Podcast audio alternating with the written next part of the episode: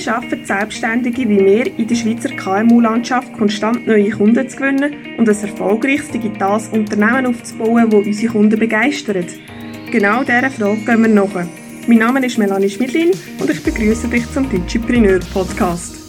Willkommen zur Folge Nummer 21 zum Thema TikTok für Selbstständige und Unternehmer. TikTok ist in der Schweiz noch relativ wenig bekannt, insbesondere aber bei den jungen Leuten hat TikTok sehr grossen Anklang gefunden und der ist doch inzwischen sehr, sehr verbreitet. Was kann überhaupt? Wie ist es bekannt worden? Junge Leute haben quasi über die Lippensynchronisation Videos gedreht und die mit ihren Freunden teilt.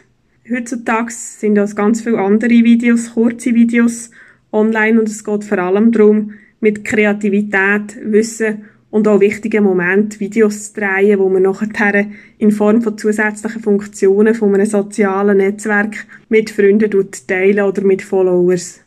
Es ist also gerade eine Plattform, wo in der Schweiz beispielsweise, insbesondere der Ski Freestyle Star, der andere Ragettli sehr grosse Reichweite erreicht haben. Aber es sind auch andere online, wo die Plattform sehr clever für sich nutzen. Ich möchte euch heute auf ein Beispiel mitnehmen, wo ich mit einem Kunden erlebt habe, wo ich grosse Diskussionen hatte, wo insbesondere auch beim Kunden selber grosse Diskussionen vorgeherrscht haben. Es sind also zwei Fronten aufeinander gestoßen, eigentlich sogar drei.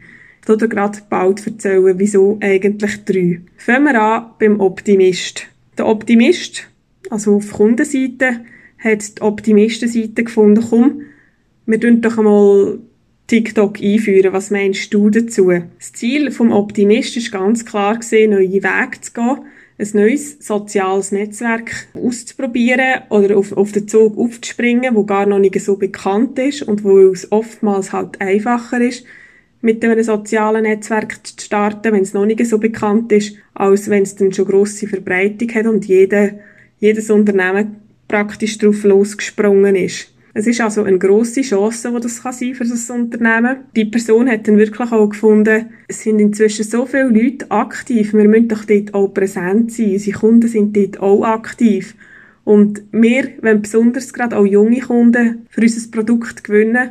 Und darum ist es doch umso spannender, mit spannenden Videoinhalten zu arbeiten und auch auf dieser Plattform präsent zu sein. Ein wichtiger Punkt dazu ist gesehen, dass die Plattform natürlich sehr schnell auch Reichweite bietet. Man kommt recht schnell in ein grosses Netzwerk hinein von Followers, wenn man die Videos gut macht. Und es ist jetzt auch nicht eine Plattform, wo man aktuell sehr, sehr regelmäßig muss Videos posten, damit man grosse Followeranzahlen hat, sondern es gibt auch jetzt noch in der Schweiz kleine oder grosse Unternehmen oder kleine Unternehmen spielt keine Rolle, die vielleicht fünf, sechs Videos postet haben, aber mit denen extrem viel erreicht haben. Und die Videos sind meistens sehr simpel produziert. Wenn ein Video zu professionell ist, hat es auch nicht mehr auf der Plattform Platz. Darum ist es dort auch umso wichtiger, dass man wirklich die Einfachheit, die Nähe zu den Leuten überbringen kann. Die Optimistenseite, wie ich schon vorangekündigt habe, ist auf Pessimistenseite geprallt. Was bedeutet das?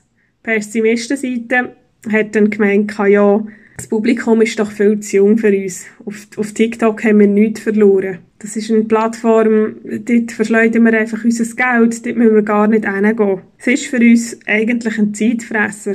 Wir produzieren ein paar so halbprofessionelle Videos, produzieren, die auch gar nicht richtig zu unserem Unternehmen passt, dass wir die nicht hochprofessionell von Agenturen machen sondern einfach selber ein bisschen das Nadel in die Hand nehmen und irgendwelchen Content produzieren. Also auf Deutsch gesagt, es ist eine Plattform, die passt nicht zu uns. Die Leute, die drauf sind, passen nicht zu uns, wie die sich verhalten und wie die vor allem den Inhalt produzieren, das passt nicht zu uns. Die Diskussionen sind also gross losgegangen. Wir haben eigentlich vielleicht auch noch nicht, gar noch nicht einmal so genau gewusst, was das bedeutet für das Unternehmen.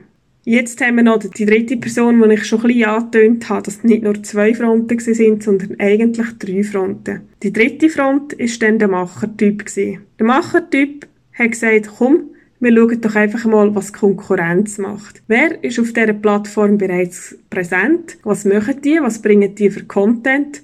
Und wie viel Reichweite haben sie mit dem Content erzielt? Da hat es gerade mal ganz anders ausgesehen. Der Machertyp hat einfach mal rausgesucht, was denn die Konkurrenz macht. Interessanterweise hat es wirklich gezeigt, dass die Konkurrenz noch nicht gross auf der Plattform präsent sind, aber die wenigen, die ganz wenig Content schon gebracht haben, die haben richtig, richtig gute Reichweite erzielt. Und dass es eigentlich aktuell noch eine geschenkte Reichweitenplattform ist. Da sind wir eigentlich auch beim Punkt KPIs. Also wir haben wirklich Zahlen, die wir anschauen können, die uns genau sagen, wie viele Leute wir erreichen. Und es ist nach wie vor so, es sind wirklich vor allem junge Leute auf dieser Plattform. Das heißt also sehr junge Leute. Das ist schon ein Punkt, wo je nach Unternehmen gar nicht in Frage kommt, aber je nach Unternehmen natürlich extrem spannend kann sein. Der dritte Punkt, den der Macher reingebracht hat, ist, wenn und wie kann ich starten? Er hat gesagt, ich will einfach mal ausprobieren. Loslegen, geben wir eine Chance. Ich lasse fünf, sechs Videos raus und dann schauen wir, wie die Reaktionen sind, ob wir weitermachen wollen oder nicht. Wie du siehst, ist die Diskussion eigentlich zuerst so lange ausgeartet, dass wir ewig können darüber diskutieren Die Macheridee ist einfach mal loslegen und starten. Ich finde das oftmals der beste Punkt, weil man kann ewig darüber diskutieren man weiß am Schluss die Antwort nicht, wenn man es nicht einfach selber ausprobiert hat. Für dich als Unternehmen wollte ich hier mitgeben, für dich ist es klar, mal herauszufinden, wer ist auf dieser Plattform überhaupt präsent. Sind deine Kunden präsent, mögliche Kunden von dir, dann kann diese Plattform durchaus interessant sein, obwohl die Plattform vielleicht nicht genau das ausstrahlt, was du dir vorstellst. Aber du kannst auf deine Art und Weise auch den Inhalt überbringen, wie es für dich stimmt. Klar musst du dich im Medium immer anpassen, wie du den Inhalt überbringst. Würde jetzt nicht auf TikTok ein von der Agentur geschnittenes Video in erster Linie bringen, sondern ich würde da wirklich sehr Nähe zu deinem Unternehmen bringen, wo du wirklich Insights bringst, wo lustig, unterhaltsam, kreativ sind vielleicht sogar auch Wissensaspekte reinbringen. Wenn du siehst, was ich dir mit auf den Weg geben Try and Error. Es ist oftmals nicht einfach ein richtig oder ein falsch. Gerade bei den sozialen Netzwerken ist es wirklich ein Ausprobieren. Einfach mal starten, schauen, wie die Reaktionen sind, aber dann auch wieder den Mut haben, zu sagen, hey, stopp. Für uns bringt es einfach nicht den Mehrwert, den wir uns wünschen. Und dann ist es einfach wirklich auch wichtig, zu sagen, hey, wir haben einen, einen Probezeitraum von drei, von sechs Monaten und nachher tun wir einfach nochmal ganz neu und objektiv darüber diskutieren, ob wir den Kanal aufnehmen wollen oder nicht.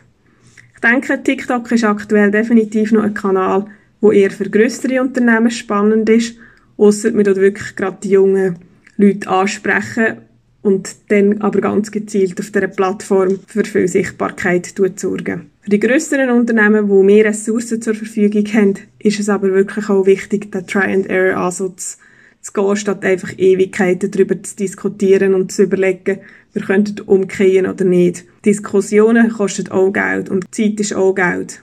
Nehmt euch das zu Herzen. Ich hoffe, ich kann euch einen kleinen Einblick über TikTok für Selbstständige und Unternehmer geben und was für Diskussionen oftmals die Leute daran hindern, überhaupt loszulegen, beziehungsweise wieso du gerade einfach einmal starten, loslegen und schauen, was passiert. Wenn dir die Podcast-Folge gefallen hat, freue ich mich über eine weitere Empfehlung und natürlich auch riesig, wenn du bei der nächsten Podcast-Folge wieder mit dabei bist. Deine Melanie.